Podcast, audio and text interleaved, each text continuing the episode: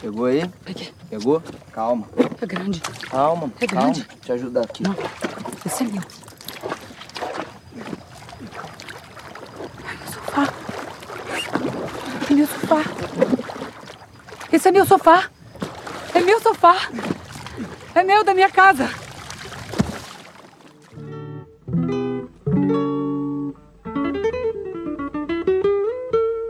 A Central 3 apresenta Cinema Nacional em Revista. É o Central Cine Brasil. Alô, alô, amigos ouvintes da Rádio Central 3, começando mais um Central Cine Brasil, edição de número 194 do nosso programa semanal sobre cinema brasileiro. Eu sou Lucas Borges, de volta para falar com vocês, bater um papo sobre o nosso querido cinema brasileiro. Como vai Paulo Silva Júnior, Murilo Costa? Dali Lucas, um abraço para quem acompanha o Central Cine. Vamos que vamos, né? Agenda cheia, vários festivais disponíveis aí na internet e, na medida do possível, tentando acompanhar e recomendar para a galera aí o que, que tem de novo do cinema brasileiro para assistir nessas semanas sem cinema. E aí, Murilo? E aí, Lucas, hoje a gente vai falar sobre um filme do Festival Ecrã, que tem bastante coisa interessante rolando, tudo de graça. E a gente vai falar sobre um filme que está nessa programação também disponível no streaming. Exatamente, vamos falar de Sofá, filme de Bruno Safadi. Vou pegar emprestado aqui as palavras de Rodrigo Fonseca, um texto dele para o Estadão no final do ano passado, antes do, do Sofá ser exibido na mostra de Tiradentes. Segundo Rodrigo, Sofá é uma instalação audiovisual de colagem chanchada, teatro besterol, filme de Ernest Lubitsch, citando aí o, o cineasta alemão do início do século passado, dirigida na raia da poesia por Bruno Safadi. Como vai, Bruno? Muito prazer por trocar essa ideia conosco. Prazer, Lucas, Paulo, Murilo. Uma alegria estar aqui participando do programa, podendo falar sobre sofá. É, muito feliz. Obrigado pelo convite. Eu peguei as palavras do Rodrigo para falar um pouquinho sobre o sofá. Você quer completar com a sinopse, Paulo Júnior? Boa, deixa eu registrar aqui a sinopse. Paródia Tropical. Joana Dark, professora da rede pública de ensino do Rio de Janeiro, tenta recuperar a ex-casa perdida para a prefeitura. A trajetória compartilhada pelo pirata Faraó da Bahia de Guanabara. Sofá rodou alguns festivais, né? Você citou, esse texto vem de antes da Mostra de Tiradentes, teve também no Rio. Agora está disponível no Festival Ecrã de forma gratuita, como já citado pelo Murilo, até domingo, 30 de agosto. Toda a programação do Festival Ecrã por 10 dias, começou no dia 20, vai até domingo, dia 30. Então, a gente está lançando esse programa na quinta-feira, 27. Ouvinte tem o final de semana aí para conferir algumas coisas lá no Festival Ecrã. Murilo Costa, gostaria de fazer a primeira pergunta para o Bruno? Vamos lá, vamos lá. Bruno, é difícil fugir disso com uma primeira pergunta, porque o filme tem uma estética muito particular desde o quadro na janela, né, aquela coisa 4x3, emulando a época do cinema mudo clássico, mas também tem um trabalho muito interessante com as cores. Os personagens eles são aí no mesmo mundo, mas tem uma paleta de cores para cada personagem. Cada um deles vê o mundo de um jeito diferente e um outro tom. Eu achei essa opção bem interessante para jogar a gente de cara no tom mais experimental do filme, a gente não ficar esperando um drama social comum. Então eu queria saber um pouco mais sobre essa opção, se foi uma ideia que vocês desenvolveram depois de conversar com o diretor de fotografia, que é o Azul Serra, na pós-produção, de repente, ou algo que já estava na pré-produção, já estava na sua cabeça a hora que você escreveu o filme. Porque eu até fiquei pensando como foi boa a escolha do Azul Serra para fotografar. Porque ele é um cara que tem a vivência com o drama social mais pesado ali, como Canastra Suja, por exemplo, mas recentemente ele brincou bastante com a fantasia, com a cor, no Turma da Mônica ou no Ninguém Tá Olhando, a série do Netflix também, ambos do Daniel Rezende. Então eu queria ouvir um pouco sobre o processo de vocês dois trabalhando juntos nessa estética. Obrigado, Murilo. Olha, a coisa das cores é um, algo que vem desde o roteiro do filme, assim, desde a primeira ideia, essa ideia das cores surgiu.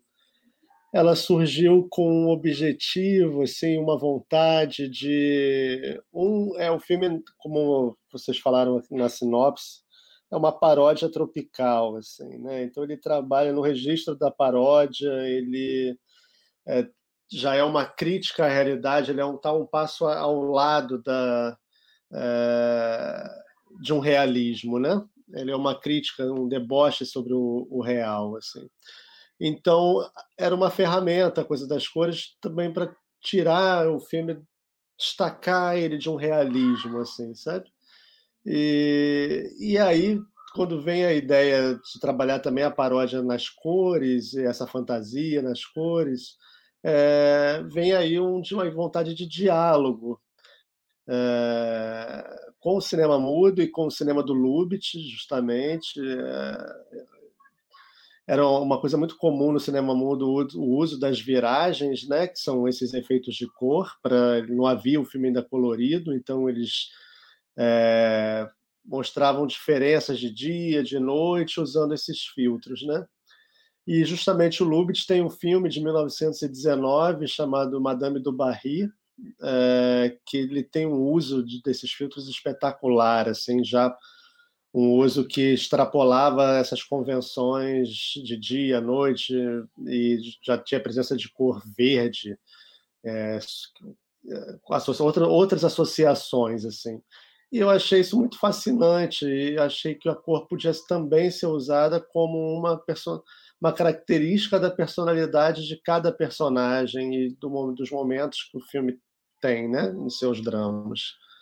Então, a cor também como uso dramático, assim, sabe? Então, tudo isso veio já desde o roteiro, assim. E aí conversei com o Azul e ele foi incrível, porque ele também topou esse risco, essa vontade de experimentar e tal. Também de fazer nessa janela 4x3, né, da janela 133, antiga janela de cinema a gente viu uma oportunidade, até porque o filme ele é um filme que é uma produção autor, própria, independente, realmente independente, né?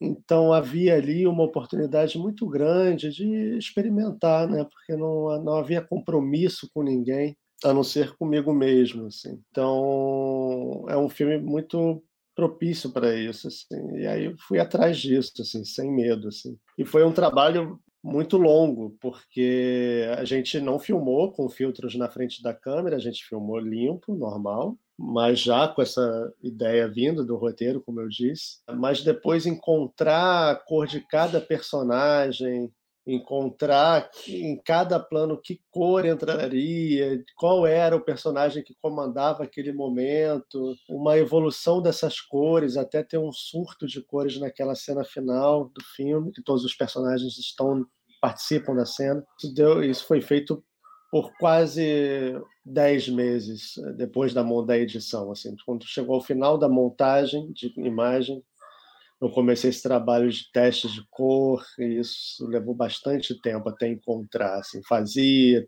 via, voltava, fazia. Depois eu comecei para casa de pós-produção, fazia correção de cor, projetava na tela do cinema, voltava, mexia de novo. Foi um processo realmente longo, assim, muito cuidadoso, assim, muito delicado, é, artesanal mesmo, sabe?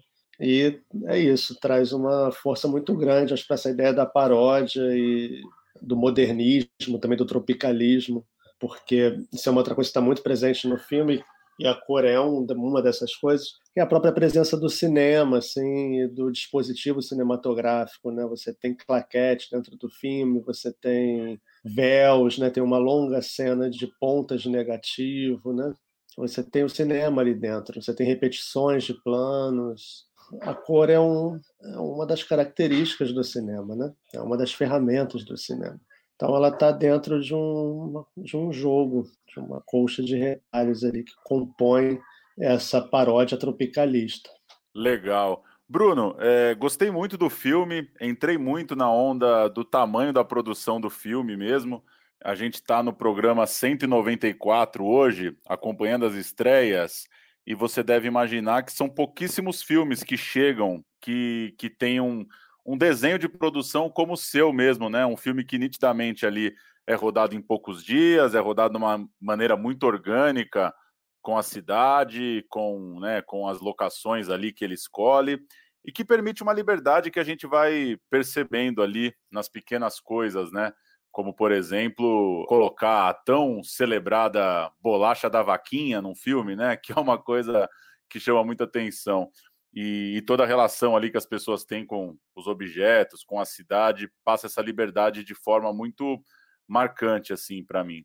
Ao mesmo tempo, quando você traz a Ingrid Guimarães e o, e o Shea Suede, o Shai Suede, você está deslocando né, um pouco o imaginário que as pessoas têm desses dois artistas, né? Se o filme pode passar essa cara de um filme independente, como você citou, temos ali duas figuras muito presentes né, na televisão e muito presentes em filmes completamente opostos a esse, né? Então minha pergunta é meio com essa carona da produção, assim, com a cara do teu filme, né? Pegando um pouco isso, considerando que a maioria dos filmes são aqueles feitos por editais públicos, longos e tal, imaginando o, a força que seu filme tem nessa questão, cruzando um pouco com essa escolha dos atores, né? Como que você, o que que você pensou aí? Por que, que você considerava ou considerou que deveria ter dois rostos conhecidos para retratar nessa história e como que se dá para você essa combinação, como é colocar o Chai Suede, a Ingrid Guimarães, nesse contexto bem diferente do que as pessoas estão acostumadas a assisti-los. Valeu, Paulo, obrigado. O filme, ele de alguma maneira ele nasce desse eu, eu eu fiz um trabalho com eles, com o Chay e com a Ingrid, no, numa novela, a novela Novo Mundo.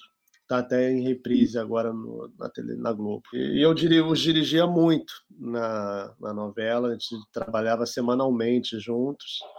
E a gente ficou, acabou se aproximando ali, e, o, e, os três têm, cada um à sua maneira, uma vontade muito grande de cinema, assim, sabe? A Ingrid é uma apaixonada por fazer filme, sabe? Ela tem uma coisa de fazer filme, de e com vontade de experimentar também, né? Uma, uma atriz, uma grande atriz, assim. E o Shai é a mesma coisa, jovem, com muita vontade, com muito desejo. O Shai, essa época que a gente estava filmando o Novo Mundo, ele tinha acabado de dirigir um primeiro longa dele que ainda não está pronto, mas que ele filmou e tal, de maneira independente. E eu venho muito desse universo do cinema independente, né? Da uma grande parte dos meus filmes. Esse é meu sétimo longa-metragem. É, desses sete longas, quatro pelo menos eu fiz com muito pouco dinheiro, assim, quatro, cinco. Então, isso é uma coisa que também está muito dentro de mim e acho que faz parte muito da minha trajetória, assim. Quando a gente teve essa relação, eles e eu também, a gente ficou a fim de fazer um filme. O Shaibo colocou essa vontade para mim, eu levei ela a sério e criei um filme para a gente fazer, assim, nesses moldes, assim, um filme muito rápido, muito pequeno, pensado para isso, né? E também com uma vontade, e aí também pessoal, assim, realmente de experimentar e de deslocar corpos que estão tão naturalizados no meio e colocar em outro, criar esse estranhamento, assim, sabe? Criar essa até esse gosto pelo risco, assim, um abraço até a possibilidade do fracasso, sabe, da crítica, de criar atritos, assim, ao que se espera de um filme desse, sabe, ao que se espera mesmo de um ator desses, né? É isso que você falou, você nunca imaginaria a Ingrid num filme como esse, mas justamente por isso que também dá vontade de colocar. Assim, o, que, o que fez esse, a gênese desse filme não é essa. A gênese desse filme foi esse encontro, a vontade de fazer um filme juntos. Mas esse deslocamento também é importante, ele não é em vão, assim, não passa despercebido por mim, assim, sabe? Ao contrário, assim, é uma vontade justamente muito grande de misturar as prateleiras, de criar esse choque, de botar uma Ingrid Guimarães sendo uma mulher de rua, sabe? E, inclusive, lidar com as dificuldades também, porque tem pessoas, e é natural que se tenha, inclusive, dificuldade de aceitar uma, uma atriz dessa num papel desses ou num filme desses, sabe? É, é muito interessante eu exibindo esse filme, está tendo uma, uma, repercussão maravilhosa, assim, eu não poderia nem imaginar uma repercussão dessa, assim, o filme passou, estreou lá na Itália, no Festival de Turim, onde foi muito bem aceito, assim, foi uma, foi uma coisa muito rara o que aconteceu lá, e aqui também até agora, e por esses por essas questões traz choques assim sabe? Eu acho isso positivo assim eu acho salutar assim para ela para o para o chá e para mim assim sabe? Assim, lidar com essas questões e com esses riscos e aí não só dos atores mas também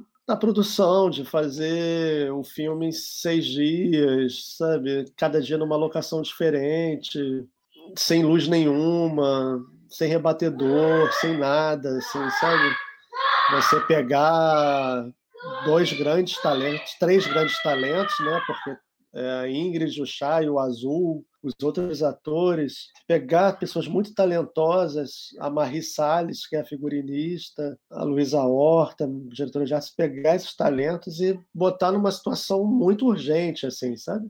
E fazer uma experiência disso, sabe?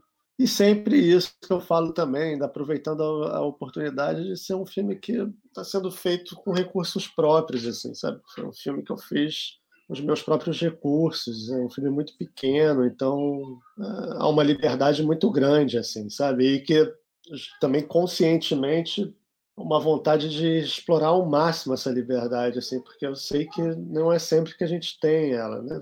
Eu estou sempre fazendo filmes, eu sei que tem cada filme é uma maneira, e esse filme era um filme muito apropriado para isso. É. Eu acho, eu acho muito bacana, Bruno, ver um, um autor como você reconhecido, né?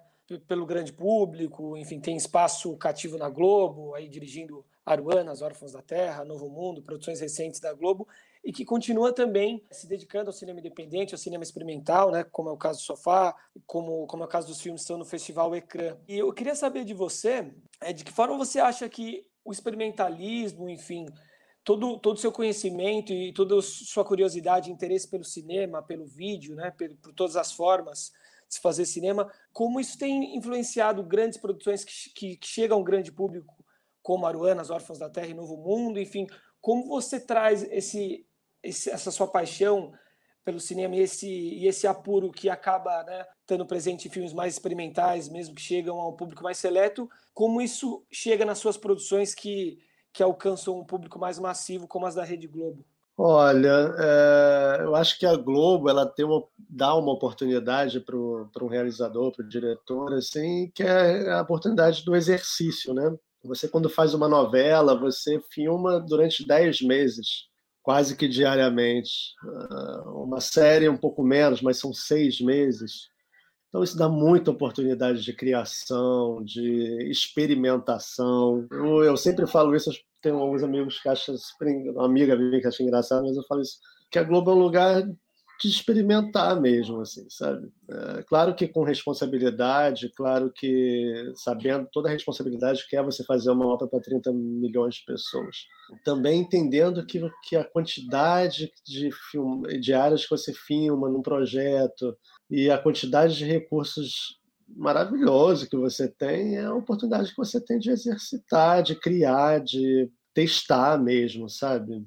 E também até de errar também, porque uma novela ela também tem essa característica um, um pouco mais do efêmero, né? Ela passa, ela vai ter uma reprise, talvez. Tá certo que hoje em dia ela até fica no Globoplay, no streaming, mas é, tem uma liberdade ali, sabe? Que eu acho que no cinema às vezes até um pouco mais pode ser mais difícil, assim. E, por um outro lado, eu acho que a experimentação que eu, que eu levo para aquilo ali, da minha experiência no cinema, que eu certamente alguma coisa. Eu, eu aprendo muito justamente experimentando, e eu vejo claramente, assim, como eu sinto que eu é, aprendi mesmo fazendo ali dentro muita coisa, exercitei e aprendi. Por outro lado, o que eu acho que eu levo é, é de alguma maneira uma coisa que na verdade eu sinto, eu tenho um filho de sete anos, por exemplo, e eu conheço muita gente jovem, claro, eu sou jovem ainda, é que o, o experimental também já há muito tempo e cada vez mais está aí, em tudo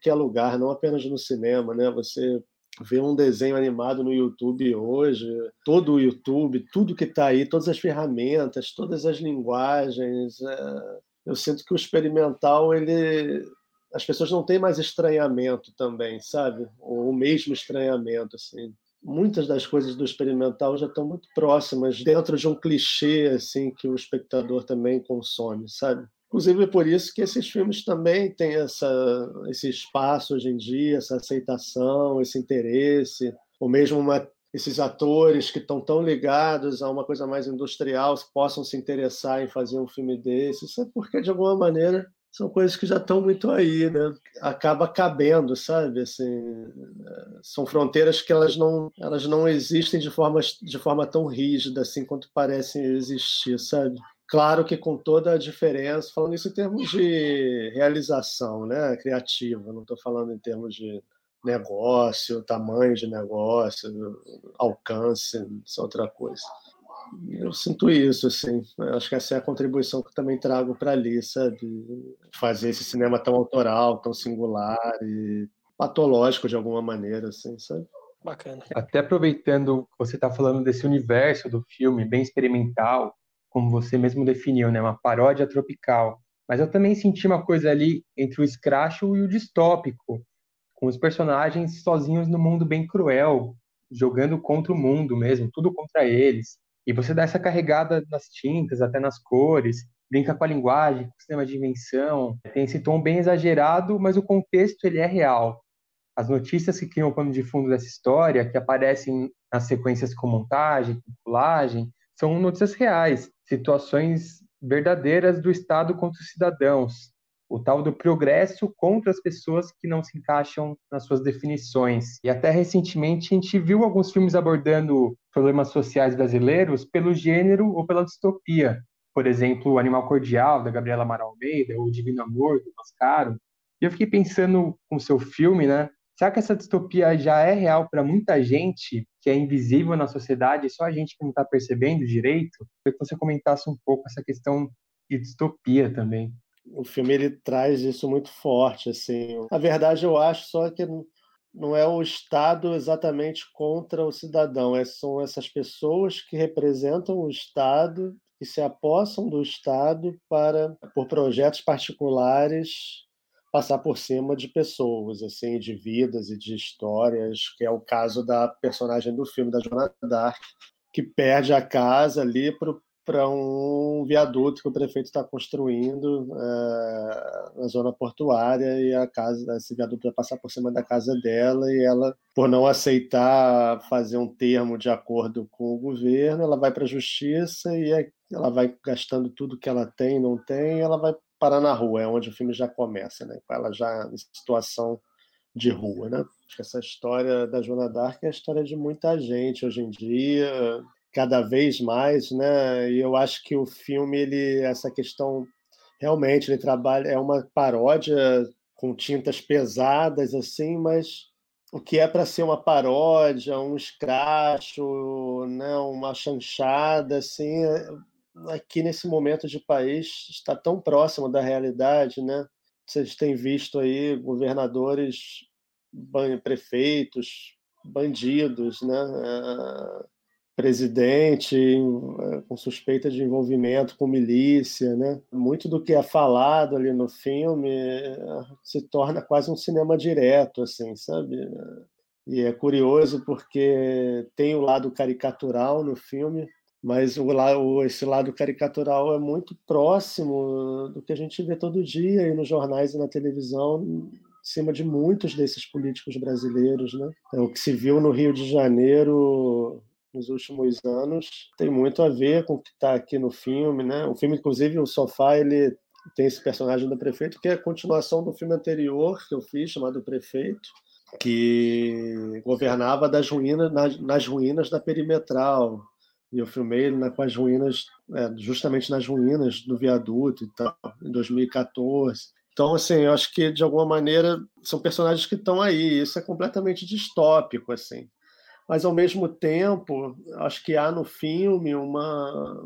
O filme é uma história, mais do que isso, é uma história de uma mártir, uma pessoa que morre por uma causa, morre pelo que acredita, assim, sabe? E isso tem, tem um lado muito trágico, mas dentro do filme também esse encontro dessa personagem com o personagem do Shai, o faraó, tem uma transmissão também de conhecimento e tem uma transmissão, um aprendizado ali e o personagem do Shai ele vai pegar isso e levar para frente. Então, apesar do, da distopia, há um, um gesto de luta dentro do filme, assim, e, e de resistência, assim, sabe? Ela morre, mas aquela causa dela vira a causa dele, e, e ele leva isso para frente. Então, há uma distopia sim, mas há um, uma resistência também, assim, uma vontade de resistência e que perpassa, inclusive, pela própria linguagem do filme. Né? Isso está na historinha do filme, mas está tá muito na forma também. Né?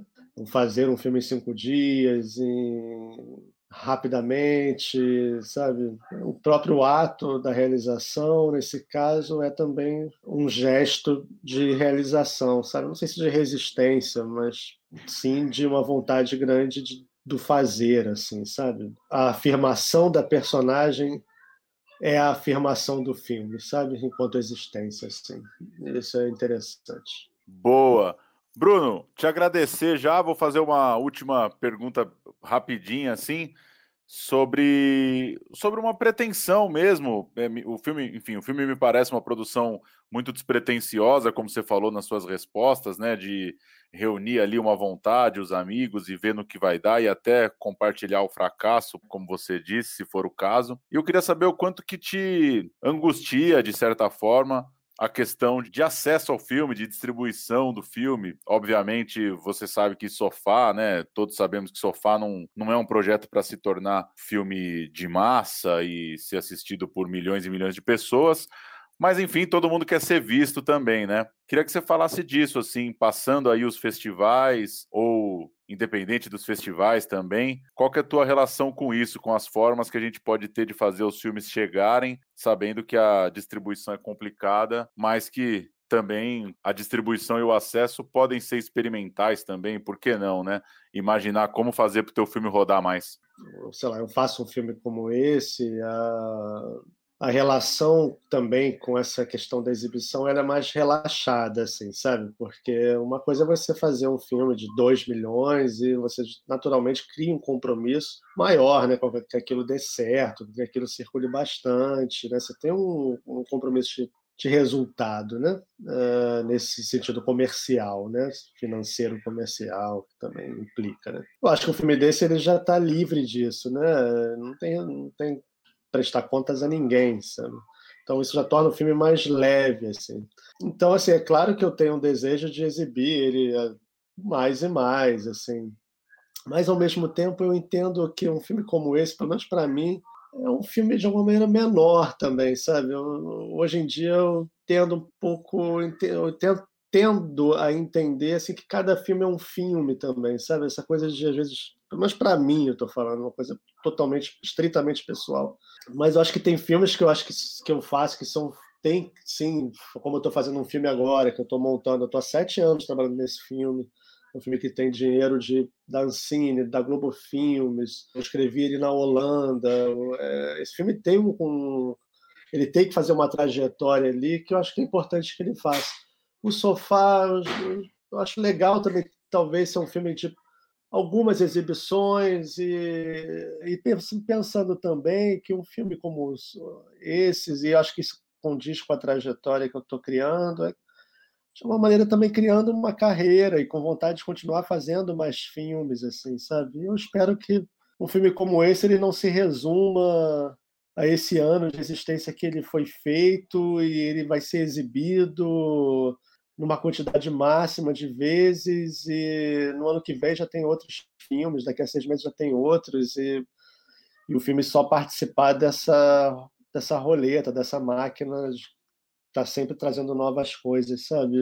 Eu espero que ele tenha uma carreira mais longa, assim, sabe? Que não fique resumida a isso. E aí também diante disso eu tô feliz, assim, sabe, com essas exibições que estão tendo e eu mesmo já não estou nem mandando para tantos lugares, muito pela pandemia e dois pela própria característica do filme, assim, tem exibições bacanas, significativas uh, e claro, com vontade de se puder botar num streaming, na sala de cinema, eu não sei como é que vai ser a questão da sala de cinema, né? Ninguém sabe.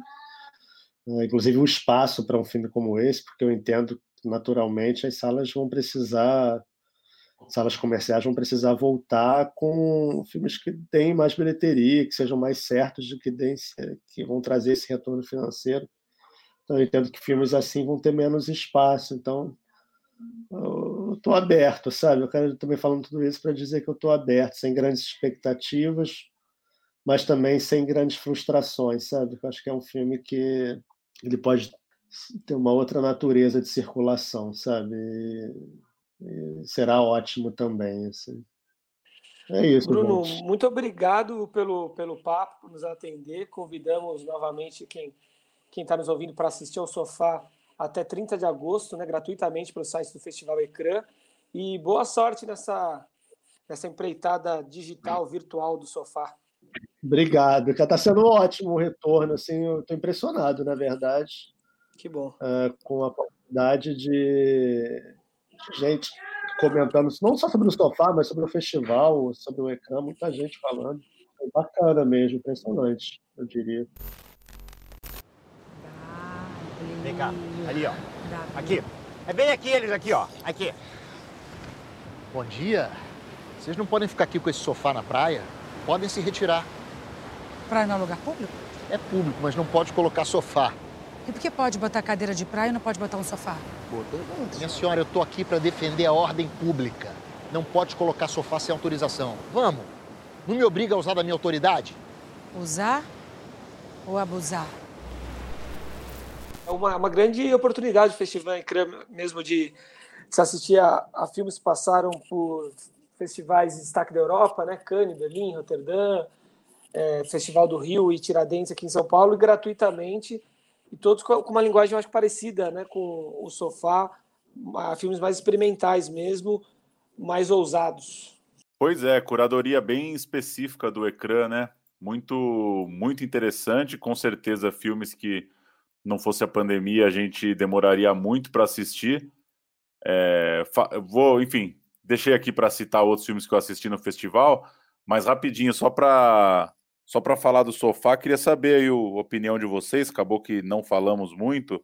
Eu, como disse na minha pergunta, gostei da, do experimentalismo ali, da ousadia, gostei de colocar dois atores tão identificados com a TV para fazer um filme barato, sem fechar rua, sem grandes locações.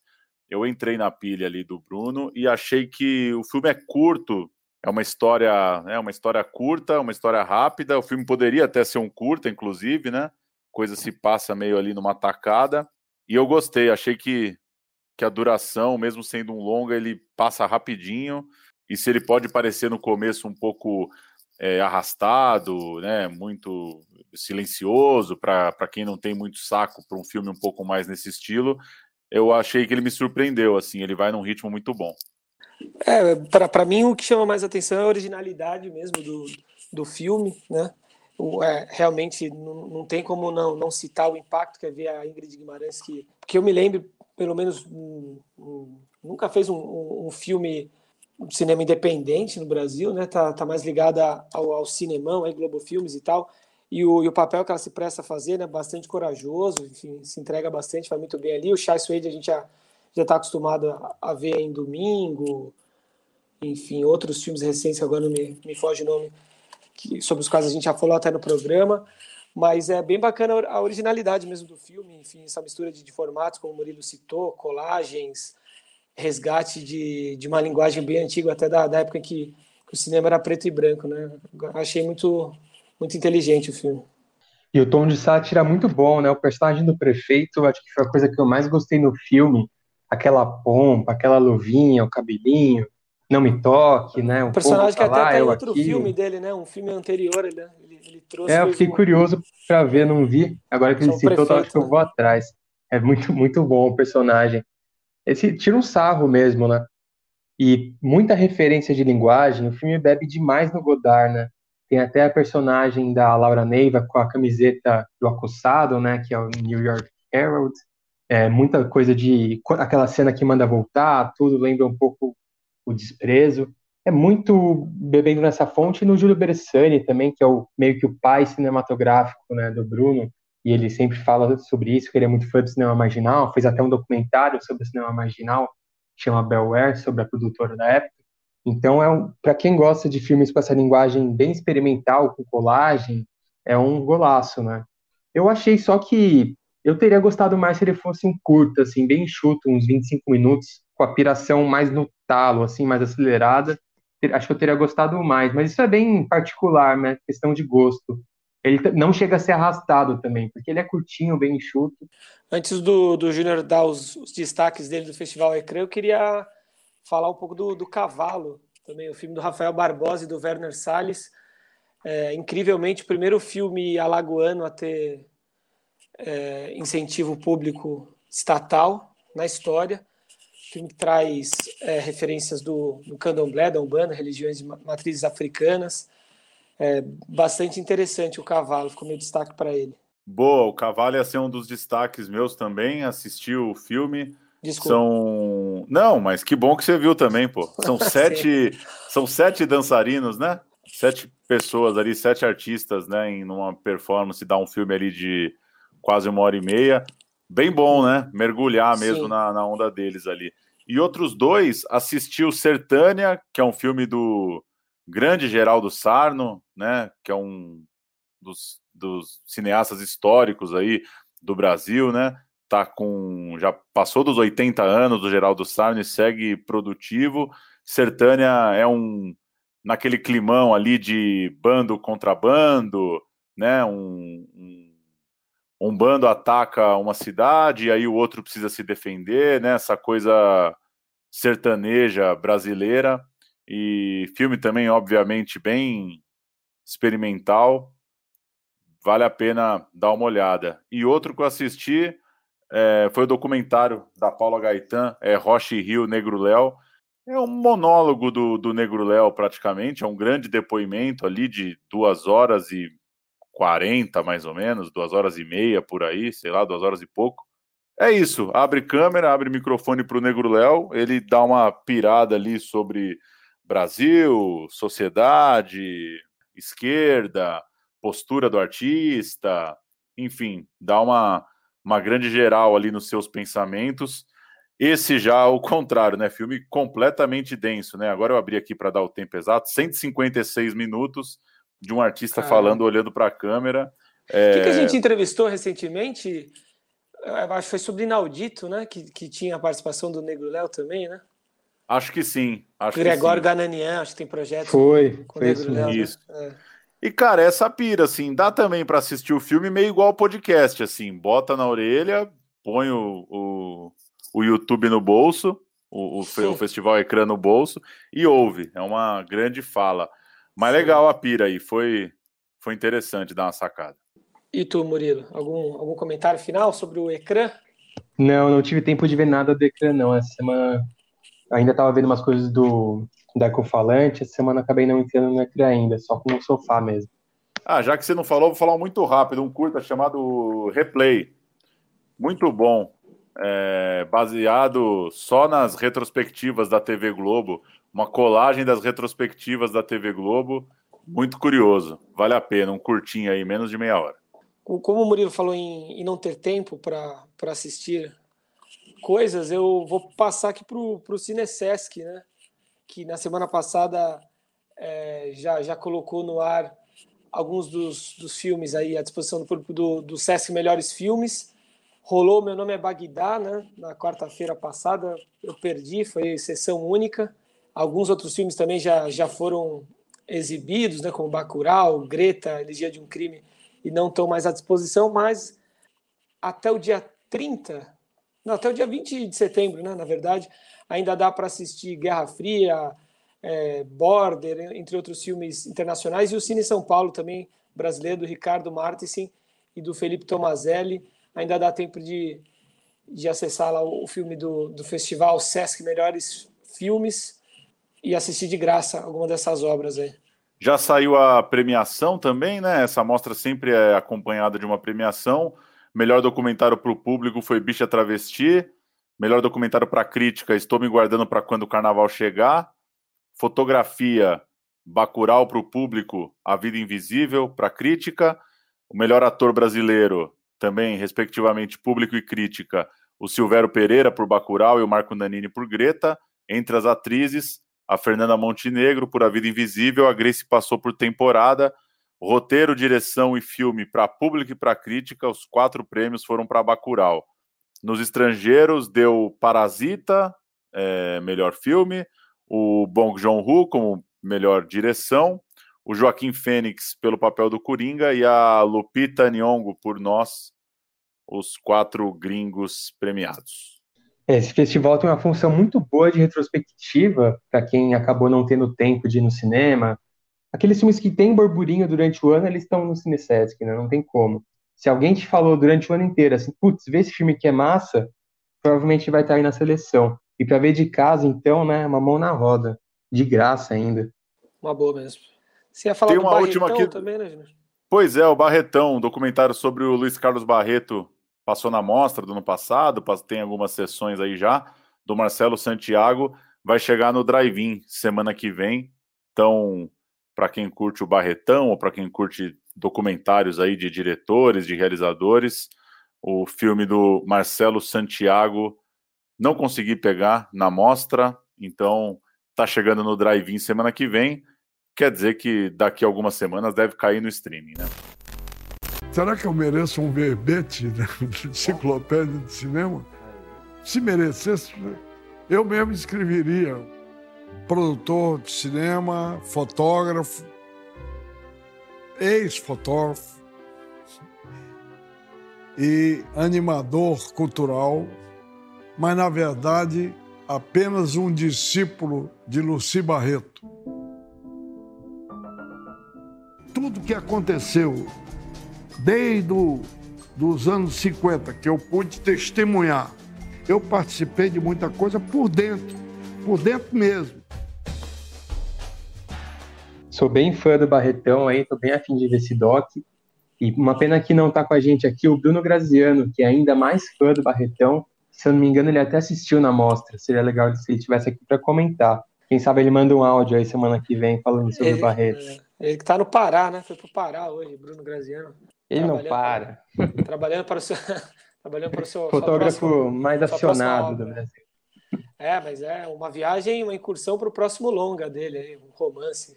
E Só para terminar no Bruno, no Bruno Safadi de novo, você viu o Aruanda, né, Júnior? Série dirigida pelo, pelo Bruno. Aruanas. Sim, tá lá no. Aruana. O Aruanas tá lá no Globoplay, passou na TV, imagino eu. Não sei se já era começo desse ano, se era ainda 2019. Não, foi agora, uns meses Ah, atrás. foi né? agora isso, desculpa. 2019 no, no Globoplay, 2020 na TV. Pega ali as, as mulheres que trabalham numa ONG de preservação ambiental, né? E elas estão recebendo denúncias tal, e vão para cima de uma mineradora. Então, elenco de primeira, tema bem atual, 10 episódios. Acho que vale dar uma sacada aí, vale a pena. Legal. Além do, do Sofá, tem o Prefeito, que é um filme que, que conversa com, com o próprio Sofá, né, do Bruno Safadi. O Éden também é outro filme é, elogiado do Bruno, que tem Júlio Andrade, tem um grande elenco aí, Leandra Leal, João Miguel.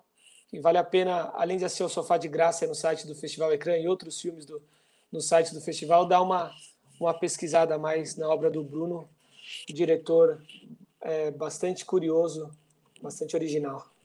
É, e até para entender as referências dele, de onde vem a linguagem, de onde vem essa ousadia estética, que é toda bem da fonte do cinema marginal, vale a pena ver o Bel Air, documentário dele sobre essa produtora mítica da época do cinema marginal. É isso, isso. senhores. Mais algum comentário? Valeu, vamos que vamos, né? Muita coisa para assistir. Ainda vem por aí É Tudo Verdade, Inedite, Festival de Gramado. Olhar de. Cinema de Curitiba também, o Também. Cine Ouro Preto, todos eles vão liberar a programação no streaming. A gente, em algum momento da vida, teve vontade de ir para uns festivais. Agora senta a bunda no sofá e assiste os filmes também, não tem desculpa. Vamos que vamos. É isso então, amigos. Até uma próxima. Semana Valeu. que vem, no caso. Um abraço. A saudade nas noites de frio. Meu bem me abraçava pra me agasalhar. A saudade mata a gente morena. A saudade é dor pungente morena.